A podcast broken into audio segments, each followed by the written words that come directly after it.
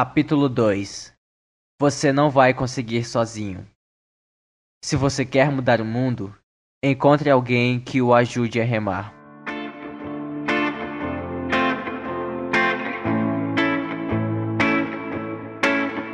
No treinamento do CIO, aprendi cedo a valorizar o trabalho em equipe e a necessidade de confiar em mais alguém para me ajudar a vencer as tarefas difíceis. Para aqueles de nós que éramos girinos, na esperança de nos tornarmos homens rãs, um bote de borracha de 10 pés era usado para nos ensinar essa lição fundamental. Durante a primeira fase do treinamento, éramos obrigados a carregar o bote para todo lugar onde íamos. Erguendo-o sobre nossas cabeças, saíamos correndo do alojamento e atravessávamos a rodovia em direção ao refeitório. Corríamos para cima e para baixo nas dunas de Coronado, curvados sob seu peso. Remávamos sem parar de norte a sul ao longo da costa, batendo contra a arrebentação. Sete homens, todos trabalhando juntos para levar o bote ao seu destino. Porém, aprendemos algo mais em nossas viagens no bote. Vez ou outra, um dos membros da tripulação estava doente ou ferido, incapaz de se doar 100%. Muitas vezes eu me sentia exausto depois de um dia de treinamento, ou abatido por causa de um resfriado ou de uma gripe. Nesses dias, os outros assumiam a responsabilidade. Remavam com força máxima, mergulhavam os remos mais fundo, ofereciam suas rações para me dar uma força extra. E, quando era minha vez, eu devolvia o favor. Aquele pequeno bote de borracha nos fez perceber que nenhum de nós conseguiria aguentar o treinamento sozinho. Nenhum Sil seria capaz de combater sozinho. No final, todos precisamos de quem nos ajude a enfrentar as dificuldades em tempos difíceis. Nunca a necessidade de ajuda foi mais evidente para mim do que 25 anos depois, quando comandei todos os CIOs da costa oeste. Eu era um comandante do Grupo One das Forças Navais Especiais em Coronado, um capitão da Marinha. A essa altura, eu já passara décadas liderando os CIOs ao redor do mundo. Eu estava fora em um salto de paraquedas de rotina quando a situação se complicou terrivelmente. Voávamos em um C-130 Hércules, a 3.600 metros de altitude, nos preparamos para o salto. Pelo fundo da aeronave pude ver um lindo dia californiano. Nenhuma nuvem no céu. O Oceano Pacífico estava calmo e, daquela altitude, podia-se avistar a fronteira do México a poucos quilômetros de distância. O mestre de salto gritou: Preparar! Então, na ponta da rampa, pude ver o chão lá embaixo. O mestre me encarou nos olhos, sorriu e gritou: Vai, vai, vai! Mergulhei para fora da aeronave, os braços totalmente estendidos e as pernas levemente dobradas para trás. A rajada de vento proveniente da hélice me empurrou para frente, até que meus braços apanharam o ar e eu estabilizei.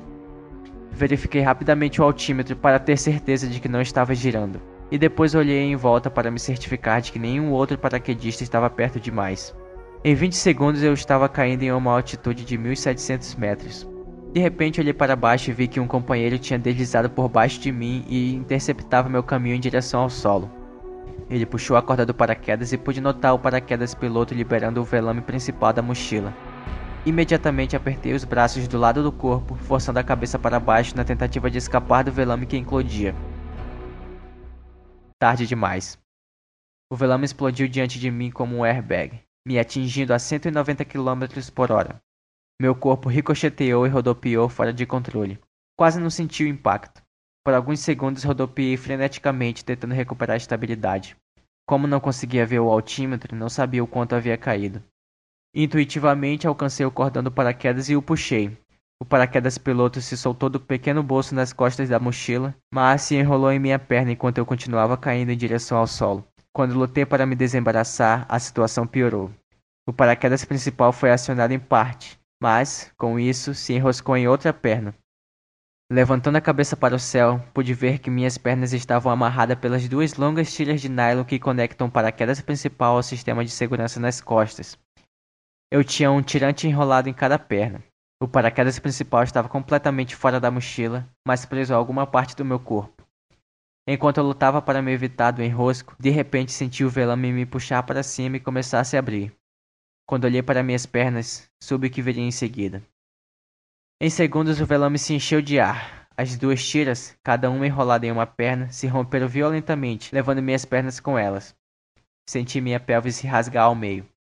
Os milhares de músculos que ligam a pelvis ao resto do corpo se romperam nas articulações. Minha boca se abriu e deixou escapar um grito que poderia ser ouvido do México. Uma dor abrasadora percorreu meu corpo, enviando ondas pulsantes da pelvis à cabeça. Violentas convulsões musculares me atingiram no tronco, disparando mais dor para os braços e as pernas. Então, como em uma experiência de quase morte, tive consciência do meu grito e tentei me controlar, mas a dor era forte demais. Ainda de cabeça para baixo e caindo muito rápido, tentei endireitar o corpo, o que aliviou um pouco a pressão sobre a pelvis e as costas. Estava agora a 500 metros. Tinha caído mais de 1.200 metros antes que o paraquedas se abrisse. A boa notícia, eu tinha um velame totalmente aberto acima da cabeça.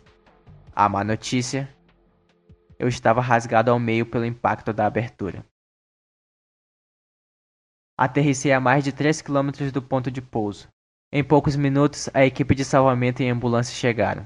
Fui levado ao hospital de traumas no centro de San Diego. No dia seguinte, fui submetido a uma cirurgia. O acidente tinha rasgado minha bacia em 14 centímetros. Os músculos abdominais tinham se desprendido do osso pélvico, e os músculos das costas e pernas estavam gravemente danificados pelo choque. Uma grande placa de titânio foi implantada em minha bacia, e um parafuso escapular fixado nas costas para me dar estabilidade. Parecia o fim da minha carreira. Para ser um SEAL eficiente, é preciso estar em boas condições físicas, minha reabilitação levaria meses, talvez anos, e a Marinha teria que fazer uma avaliação médica para determinar se eu estaria apto para o trabalho militar. Deixei o hospital sete dias depois, mas permaneci de cama em casa por mais dois meses. Durante toda a minha vida tive a sensação de ser invencível. Acreditava que minha capacidade atlética inata me livraria das situações mais perigosas. E até o momento eu estava certo. Muitas vezes durante a minha carreira enfrentei incidentes que puseram minha vida em risco. Colisões aéreas em outros saltos, descida descontrolada em um mini submarino, pouso de centenas de pés quase fora de uma plataforma de petróleo, prisão sob um barco afundando, explosão prematura de uma demolição e incontáveis outros acidentes em que um átimo de segundo decide o destino entre viver e morrer. Todas as vezes tinha conseguido tomar a decisão correta, e todas as vezes estava fisicamente preparado para vencer o desafio. Não dessa vez. Agora, deitado em uma cama, tudo que eu sentia era autopiedade. Mas isso não duraria muito tempo. Minha mulher, Georgine, cumpria o papel de enfermeira. Limpava meus ferimentos, dava minhas injeções necessárias diariamente e trocava meu papagaio. Porém, o mais importante, me lembrava de quem eu era. Nunca havia desistido de nada em minha vida e ela me garantia que não o faria agora. Ela não me permitia sentir pena de mim mesmo. Era o tipo de amor durão que eu precisava, e, à medida que os dias passavam, eu melhorava. Meus amigos me visitavam, ligavam constantemente e me ajudavam no que fosse necessário. Meu chefe, o almirante Eric Olson, encontrou uma maneira de conseguir que a Marinha conduzisse uma avaliação médica que me permitisse continuar servindo como SEAL.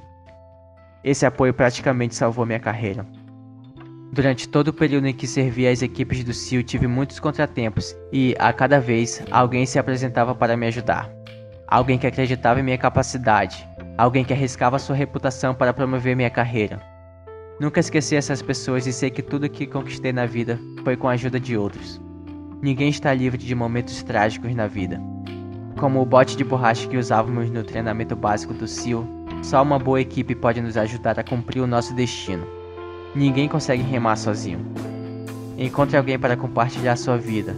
Faça tantos amigos quanto possível e nunca esqueça que seu sucesso depende de outros.